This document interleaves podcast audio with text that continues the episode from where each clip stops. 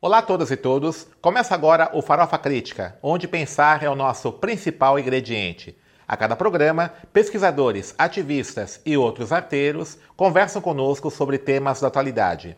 Este programa é uma produção do CELAC em parceria com o Departamento de Jornalismo e Editoração da ECA USP. Em 1945, foi criado no Rio de Janeiro o Teatro Experimental do Negro, pelo ator Abdias Nascimento.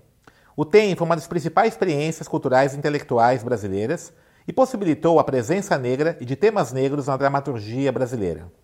Abdias Nascimento foi importante ativista na luta contra o racismo. Organizou a primeira Conferência Nacional do Negro, em 1945, e o primeiro Congresso Nacional do Negro Brasileiro, em 1950. Entre 48 e 50, o TEM publica a revista Quilombo, voltada às temáticas afro-brasileiras.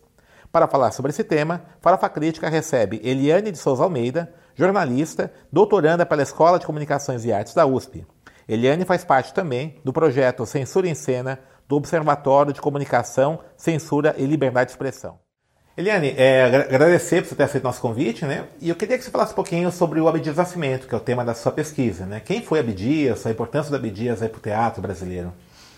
Bom, a minha pesquisa ela está ligada aos processos de censura e silenciamento das peças do Teatro Experimental do Negro, uhum. que foi um grupo criado pelo Abdias do Nascimento. Foi em 44, não é isso? Ele, o é. grupo foi criado em 45. Na 45 verdade. no Rio de Janeiro? É, uhum. no Rio de Janeiro. Tá. E eu trabalho mais com as peças que foram com a tentativa de apresentação dessas peças aqui no estado de São uhum. Paulo. O Abdias, ele foi um cara que ele já era incomodado desde muito novo. Ele nasceu em Franca uhum. e ele uhum. era de família uh, oriunda da escravidão. Então, ele nasceu em 1914. Certo. Então, muito recente a abolição. Os avós, é, a segunda geração já após né, a abolição, né? E a mãe dele era ama de leite uhum. nas fazendas do entorno. Uhum. Ele tinha outros irmãos, mas era ele quem ia com a mãe para a casa desses, desses fazendeiros. Uh, e aí ele acabava virando o brinquedo das meninas. E aquilo tá. incomodava ele, mas ele acabou fazendo boas amizades, que foi o que deu para ele a possibilidade de estudar em outras em escolas que deram para ele uma, um, um pouco mais de, de, de, informação do que ele, do que as outras pessoas negras na, em Franca tinham pai dele tinha muito medo do que pudesse acontecer com ele, porque havia o caso de um rapaz da região que tinha saído da cidade para fazer medicina e ele nunca mais voltou. Então o pai dele tinha muito medo que o Abdias se perdesse no mundo. Eu acho que ele era meio visionário, né? Imaginava que Abdias podia. E de fato, Abdias com 16 anos resolveu que, que, que Franca tinha pouco para oferecer para ele. Ele foi contador de, em algumas fazendas. Isso com menos de 15 anos. E aí, com 16, ele falou: Ok, tem pouca coisa para mim aqui, eu quero ser mais. Conhecia a história de Luiz Gama na luta contra a escravidão, certo. contra o uhum. racismo, uhum. e aí ele se espelhou muito em Luiz Gama, que também era muito contemporâneo, se a gente for pensar que, ele, que Luiz Sim, Gama é. morreu no final do século 19, 19, né? Isso. Então uhum. ele devia ser uma pessoa bastante. E tinha circulado por aquela região tal. Uhum. E aí, inspirado nesse processo do Luiz Gama, ele resolve que ele não vai ficar vivendo daquela forma, porque ele já entendia que era um, um problema racial. E aí ele se inscreve no exército brasileiro, falsifica a própria identidade, porque ele podia, tinha que ter 18, e ele tinha 16. Uh, e aí ele vai para o exército. No exército ele cria um jornal de esquerda. Exército, uma tendência é. de esquerda chamado hum. Recruta e aí ele começa a se, a se politizar. E aí ele começa a namorar com a esquerda, com a uhum. direita. Ele começa a perceber certas coisas na questão. Porque essa, essa, é, esse interesse dele por essas ideias esquerda, progressistas, veio de onde, assim? A partir da, de qual, qual Na foi verdade, a referência era pura dele? Por conta dele. É. Certo. Era pura curiosidade. Uhum. Não foi a formação que ele teve, não. Foi não, ele. Não, foi, não é... foi a formação. Certo. Ele começa a perceber, na verdade, quando ele vem para São Paulo para estar no exército, ele começa a conhecer outras pessoas, porque ele sempre foi muito engajado. Então ele sabia ler e escrever, o que já colocava ele na frente de muitos negros dentro do Sim. exército. Uhum. E aí ele começa a se relacionar com pessoas politizadas. Uhum. E aí ele primeiro conhece dentro do exército essas pessoas mais politizadas e depois ele se aproxima do movimento negro. Então tá. ele vai se moldando e conhecendo e experimentando. Porque, uhum. sinceramente, na caminhada que eu tenho feito em relação ao teatro experimental do negro, eu não consigo dizer que o tem ou que o pensamento do Abdias é um pensamento de esquerda. Hum. Pelo menos. Por quê? Pelo menos não na esquerda. É... Tradicional. Assim, é. Tá. O Abdias, ele era. Eu, eu, ele quando ele cria o teatro experimental do negro, o incômodo dele era justamente uma falta de uma intelectualidade negra uhum. capaz de mudar a, a sociedade ou o pensamento da sociedade através da arte, porque a gente não tinha acesso a essa arte uhum. e o teatro era uma arte de elite. Então a gente não tinha uma elite. Portanto, era quase impossível que a gente acessasse. Uhum. Uh, o incômodo do Abdias em relação ao teatro se deu quando ele, ele era jornalista, contador. Ele assoviava de bacana, gente. Ele fazia muita coisa. Ele, quando ele decide sair do exército, ele participou da Revolução de 32, conheceu um monte de gente importante nesse processo. Quando ele resolve sair do exército, ele se engaja mais na questão política. E aí, enquanto jornalista, ele se junta a alguns poetas e também jornalistas que formam então a Irmandade Santa Orquídea. E eles resolvem fazer uma incursão pela América Latina. E aí, enquanto eles fazem essa incursão, eles conhecem muitas coisas dentro do Brasil, na região norte, que é por onde eles saem, e depois eles vêm pela América Latina. E eles escreviam matérias, eles eram pagos pelos jornais locais e alguns jornais aqui de São Paulo para fazer matérias sobre a situação política nesses locais. Entendi.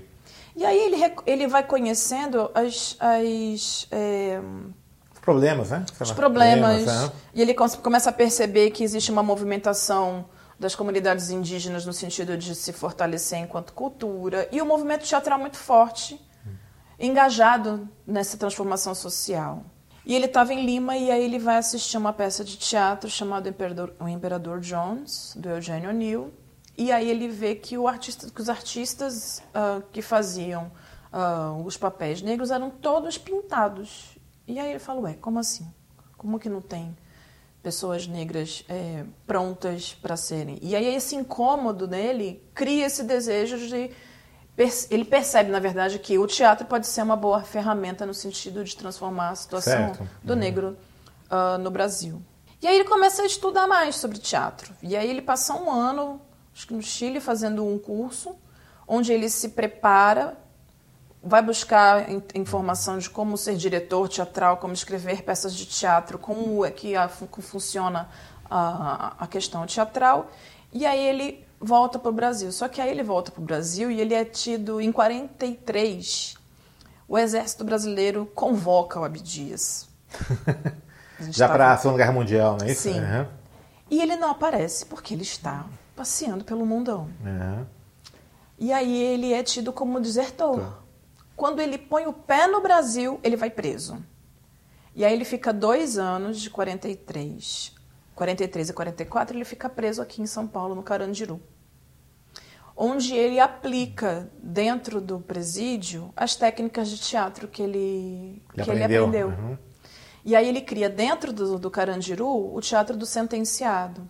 E aí quando ele sai em 45, ele já tinha conseguido experimentar essa, essa ferramenta de transformação lá dentro. Dentro do presídio, ele conhece muitos políticos de esquerda. Estavam presos, né? Que estavam presos, presos políticos. E aí ele começa a se apropriar, então, também desse olhar da esquerda.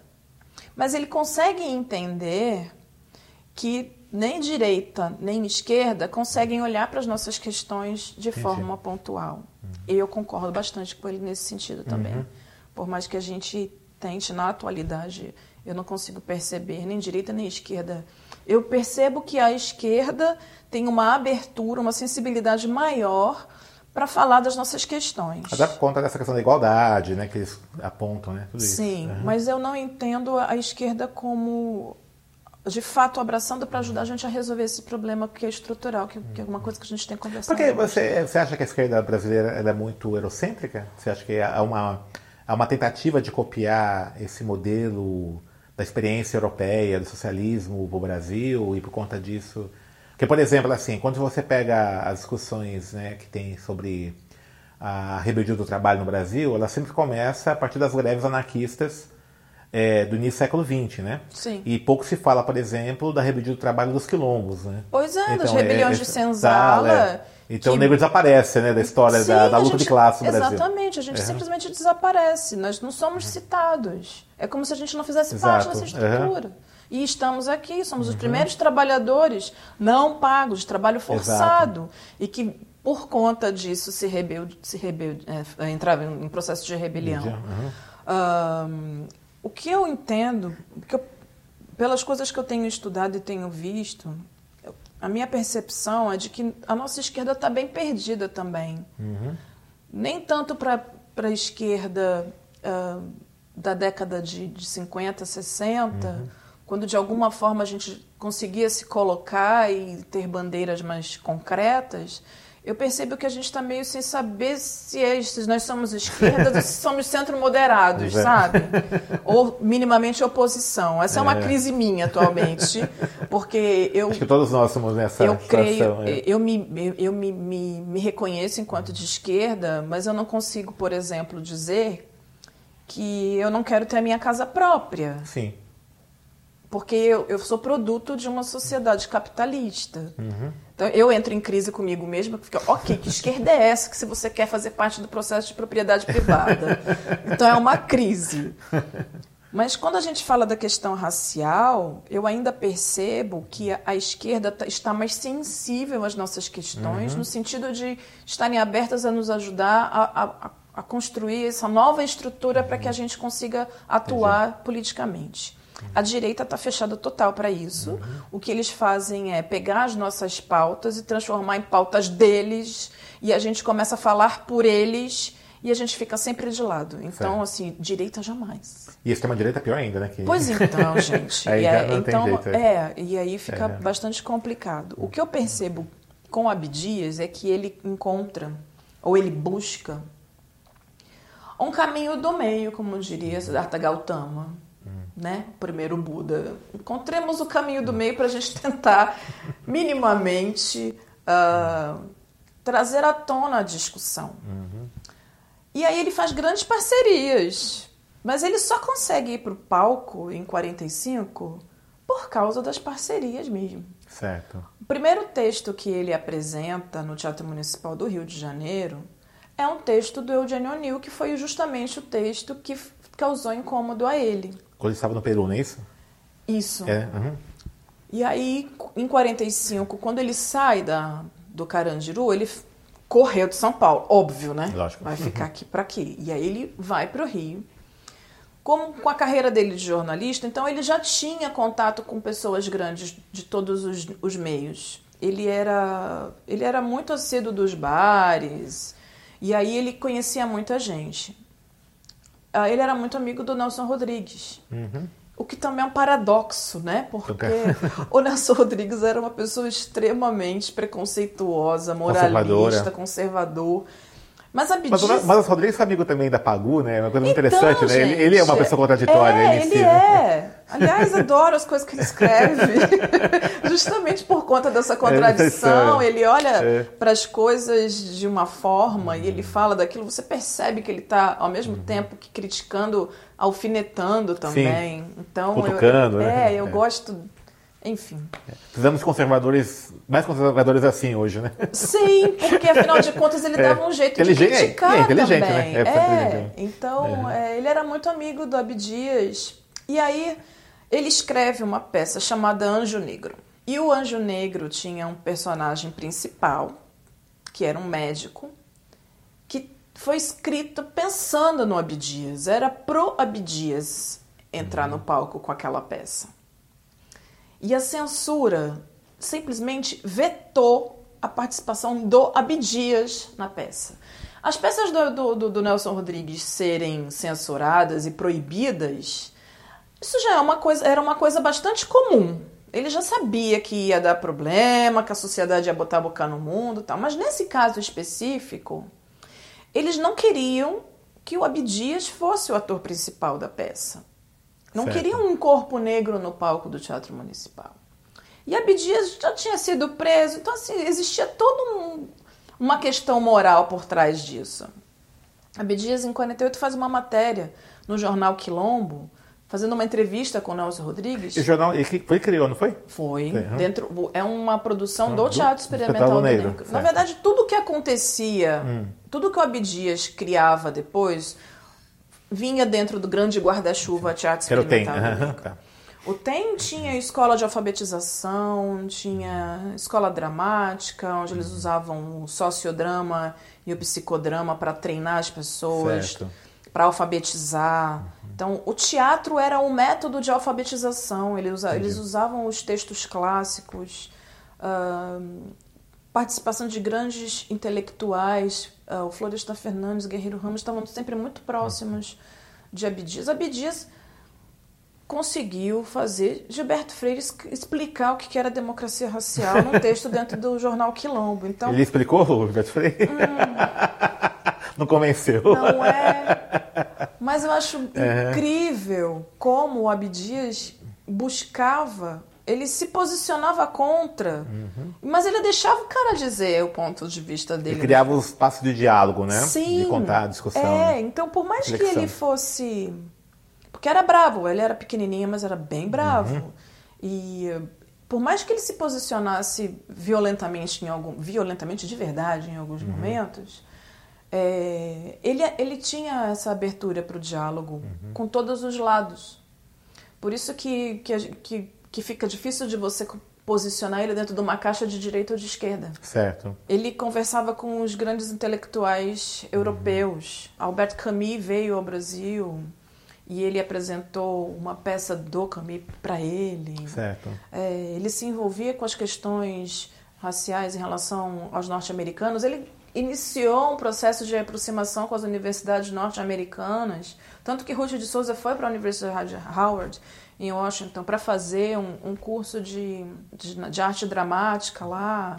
Ele se aproximou do Langston Hughes, que era um grande uh, diretor teatral, negro, norte-americano uhum. também. Então, fico me perguntando com que braços e pernas, que não existia internet naquele momento, uh, que ele conseguia todos esses contatos, né? E aí, nessa, nessa caminhada, uma coisa que eu achei interessante, que eu descobri e que a gente pouco tem noção, é a proximidade do Abdias com Augusto Boal. É, isso você comentou comigo em outro momento, né? Sim. O Boal do Tantão Proibido tinha uma aproximação. Como é que foi então, a influência dele pro Boal? O Boal, o Boal foi fazer, uma facu foi fazer faculdade de Química. Ele sempre foi apaixonado por teatro, mas o pai dele era padeiro e o pai dele queria que ele fosse doutor em qualquer coisa. Tinha que ser doutor. E para ele, português, né, o pai dele era português, uh, doutor era fazer faculdade. Na época, é, a engenharia química era te dava o grau de doutor assim que você terminava certo. o curso. E aí ele fez o curso de Química. Só que dentro da faculdade de Química, ele estava entediadíssimo e aí ele entra para uma para a eleição uh, da organização dos alunos, eu esqueci como é que a gente chama. Tá. Bem, enfim, associação é. de, dos alunos dentro de... da e aí ele fica responsável pelo núcleo cultural disso. Ele uhum. é, passou a ser coordenador. É do centro acadêmico, é isso? Não. Isso. É acadêmico. Tá. Isso. Uhum. E aí, no centro acadêmico, ele ficou. Era diretor de cultura uhum. dentro da universidade. Aí, abusadíssimo que ele era, a primeira palestra que ele inventa é com o Nelson Rodrigues. e aí, ele consegue trazer uhum. o Nelson Rodrigues para a universidade. Uhum. Todo feliz tal. Foram nove pessoas. Nossa. E ele ficou arrasado. Não sabia o que fazer. O Nelson Rodrigues pega ele e leva pro Vermelhinho. Pro boteco lá onde e aí ele conhece o Abdias do Nascimento. Uhum. E aí ficaram os três de conversa, tá, mas o Abdias não era bobo nem nada. Percebeu que o menino tinha vontade e tal. Primeiro começa a conversar sobre a questão racial, porque o Boal morava na Penha. Tá. Uhum. No bairro da Penha, onde hoje tem o complexo da Vila Cruzeiro, que é uma uhum. das maiores favelas do Rio de Janeiro e tal. Então ele já tinha um contato com a comunidade negra. Ele fala disso no, na biografia dele, né? Uhum. Hamlet e o filho do padeiro, ele fala dessa. Só que ele não conseguia entender essas questões, porque como ele vivia na casa desses, dessas pessoas, as pessoas uhum. estavam sempre na casa dele também, ele não entendia muito essa questão do, do, do racial e tal. Tá. Ele não tinha uma consciência nesse sentido. Foi Abdias uhum. em conversa com ele. Ele tinha 19, 18, 19 anos quando ele conheceu Abdias. Hum. E Abdias já tinha quase seus 40, 30 e Uhum. poucos anos. E aí, então, o Boal dizendo do, do, do desejo dele de escrever, o Abdias querendo pessoas que ajudassem ele a escrever pro TEM. Então, começa uma grande amizade. Bom, o Boal queria mesmo era fazer teatro, e aí ele se inscreve, além no curso de pós-graduação, num curso de diretor de dramaturgia. E aí o Abdias dá. Só que ele foi para uma universidade negra. O Abdias faz uma carta dizendo que o Boal estava indo representar o, o Teatro Experimental do Negro.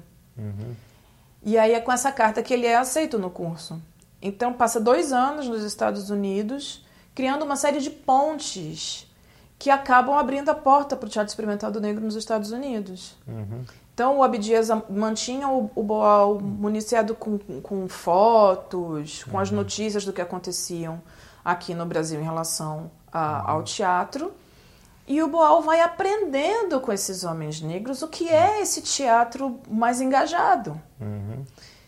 E, a- e aí, na- quando ele volta, quando ele volta em 58, ele volta, ele vai começar a trabalhar com um teatro, com o teatro de arena, e aí acaba deixando o TEM ah, de lado, e mas outras pessoas escrevem para o TEM e tal, mas cria-se uma relação de irmandade muito grande entre os dois. E pouca gente sabe disso, né? Pouquíssima gente fala o sabe Boal uma disso. coisa e o Abdias é Pois outra é. coisa.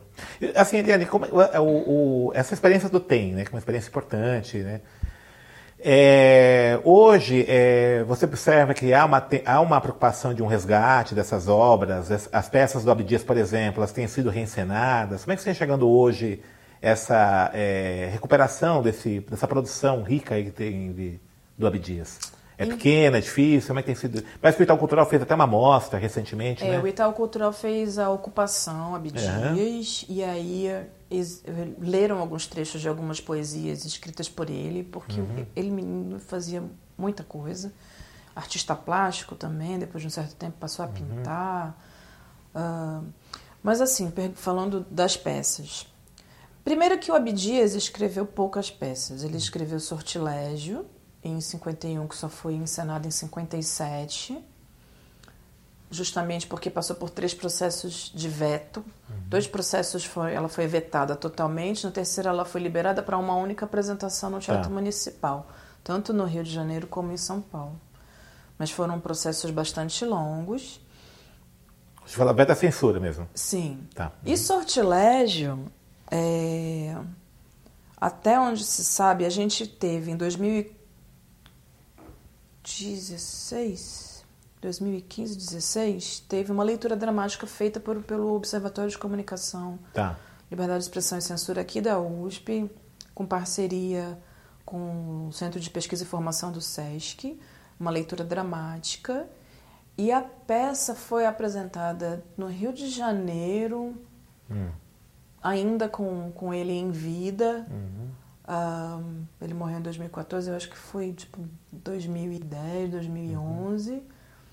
Mas dentro de universidades. Tá. Nada que fizesse com que as pessoas conhecessem de fato o conteúdo da peça. Na década de 70, quando ele estava na Nigéria, ele escreve Sortilégio 2, e aí ele já tinha o contato com, com o universo feminino por conta da, a- da Elisa Larkin, né, a, a viúva dele, que é feminista, que estuda essas questões de feminismo, e aí ele insere, então, ele muda um pouco o perfil e aí ele começa a valorizar o papel da mulher dentro da peça. Sortilégio 2, ela tem uma vertente diferente. Ahn, então não são muitas peças que ele escreveu, não. Ele escreveu Tá. Sortilégio 1 no tempo do TEM. Sortilégio 2 já não existia mais o TEM, foi só um resgate mesmo, uma tentativa ainda de, de, de produção teatral. Mas a maioria dos autores que escreviam para o TEM eram brancos. Então a, a sensibilidade era uma sensibilidade de amigo que entende que existe um problema. Mas eu ainda estou no processo de análise do conteúdo dessas peças, mas o que eu percebo nelas muitas vezes é uma reprodução dos estereótipos que não ajudava o TEM no objetivo que o Abdias tinha. Ah, entendi. Então ainda as, as peças, por serem brancos que escreviam, não, ainda não... Sim, porque Sim, tá. na verdade a gente tinha um problema muito sério que uhum. era uhum. de ter autores com credibilidade para poder emprestar esses nomes para o TEM. Entendi. Uhum. O Lúcio Cardoso, por exemplo, foi uma pessoa que escreveu um texto para o TEM e depois ele saiu dizendo para o mundo inteiro que ele tinha criado o TEM. Você uhum. pensa o tamanho da confusão que ele arrumou com o Abdias. uh, então, assim, muitos os textos que o Abdias apresentava eram o texto do O'Neill, uhum. do Langston Hughes, uh, o Nelson Rodrigues apresentou depois o Anjo Negro, mas não com, com ninguém do TEM, mas a peça foi para o palco, mas o TEM foi completamente tirado do processo. O Milton Gonçalves tem uma peça chamada Sucata, que ele também tentou, utilizando o, o, o pessoal do TEM. Agora, são peças que as pessoas não sabem nem que existiram. Tá. Por exemplo, tem uma peça chamada Pedro Mico, que as pessoas sabem que foi... É, foi encenada, que foi que se você fala da peça, mas ninguém fala que foi o elenco do Tem uhum. que colocou a peça no palco. É, a gente tem um problema muito sério e é por isso que é importante a pesquisa da questão do silenciamento e do esquecimento desse uhum. movimento todo. Quando a gente fala do TEM, mesmo para quem está dentro do movimento teatral, o que se sabe é, é a importância da existência do TEM para a criação do mercado de trabalho de atores e atrizes negros. Tá. Que, na verdade, o que a gente vê no mercado hoje, que a gente está sempre falando, mas as nossas grandes musas são duas. né? A Ruth de Souza e a Léa Garcia, que uhum. são, de fato, grandes musas e que nasceram a partir do TEM. Uhum. Mas quem mais? Fica aí o desafio. Sabe? É. Quem mais? Uhum. E aí a gente sabe da importância. Durante muito tempo, o TEM ficou esquecido e ficou só nas memórias uhum. das pessoas ligadas ao movimento negro, entendendo uhum. que eram, de fato, e assim, uma grande. É, eu não tenho muita, muita profundidade para falar sobre a relação de Abdias com Solana Trindade. Tá porque eu sei que existia uma tensão entre os uhum. dois, apesar de, de, haver muito respeito. Uhum. Porque Solano Trindade era um poeta popular uhum. e trabalhava com a questão do folclore. Abdias achava que, ok, uhum. trabalhar com folclore, mas nós somos produtores de cultura elitizada também, nós também certo. temos essa capacidade. Uhum. E aí ele vai por esse outro lado mais intelectualidade, né? Um Sim, pouco nessa uma linha busca, tal. uma busca mais certo. concreta da, é. academia. academia. E aí, por isso também que ele é muito criticado, porque ele vai buscar uhum. No formato eurocêntrico uhum. esse caminho para se colocar enquanto negro. Certo. Quando ele vai para os Estados Unidos e ele fica exilado, ele tem mais contato com o pessoal do panafricanismo. Aí, quando ele volta para o Brasil, ele volta a outra pessoa. Então tá, ele, ele está tá já encerrando o programa, né? Infelizmente pouco tempo, mas fica o convite para você retornar, falar um pouco sobre o Solano Trindade, né? acho que é um tema Ai, importante aí, né? Acho que uhum. uma pessoa, até a Raquel Trindade recentemente né, faleceu, é. né? Uma perda grande. E sobre o teatro negro, né? Nós temos aí experiências muito interessantes, né? O, o Saloma Salomão ter feito, Sim, né? coisas incríveis. Eu acho que tem muitas coisas bacanas para a gente conversar, tá? E ah, agradecer a sua presença aqui, né? E vamos eu... ver se na próxima você está aqui falar um pouco mais sobre teatro. Eu que agradeço o convite, é uma honra estar tá sendo aqui. entrevistada por você. Obrigado. Obrigado. Estamos encerrando mais um Farofa Crítica. Inscreva-se no nosso canal no YouTube e acompanhe o nosso programa nas redes sociais. E para encerrar, uma frase da Carolina Maria de Jesus. Eu era revoltada, não acreditava em ninguém, nem nos patrões e nem nos políticos. Revoltada eu era, porém escrevia sobre a realidade.